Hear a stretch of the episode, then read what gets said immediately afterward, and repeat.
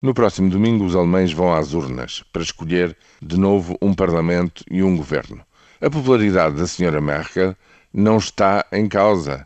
Ela tem as mais altas taxas de aprovação de que há memória, mas há aqui um problema. Efetivamente é o problema de se saber se este verdadeiro plebiscito à liderança da Alemanha nesta crise das dívidas soberanas do euro foi suficientemente convincente para uma maioria de alemães ou não.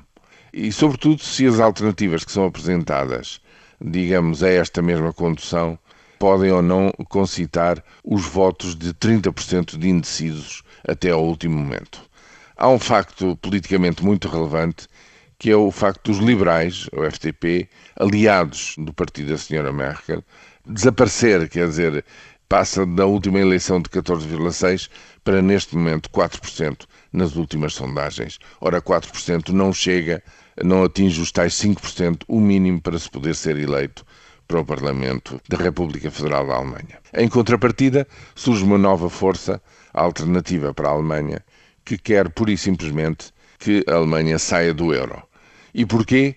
Porque existe a suspeita que tem sido muito explorada nos últimos dias de campanha, de que a senhora Merkel não diz toda a verdade, de que está a esconder ou a minimizar a necessidade de um terceiro resgate à Grécia, de que, em última instância, o dinheiro que os alemães têm avançado para os fundos de estabilização, etc., não o vão reaver com juros, como esperam, na totalidade, porque vai ter que haver perdões parciais, que não se sabe muito bem como é que vai acabar a história na Grécia ou na Irlanda com dívidas públicas a ultrapassar a fatídica fasquia dos 120% de dívida pública.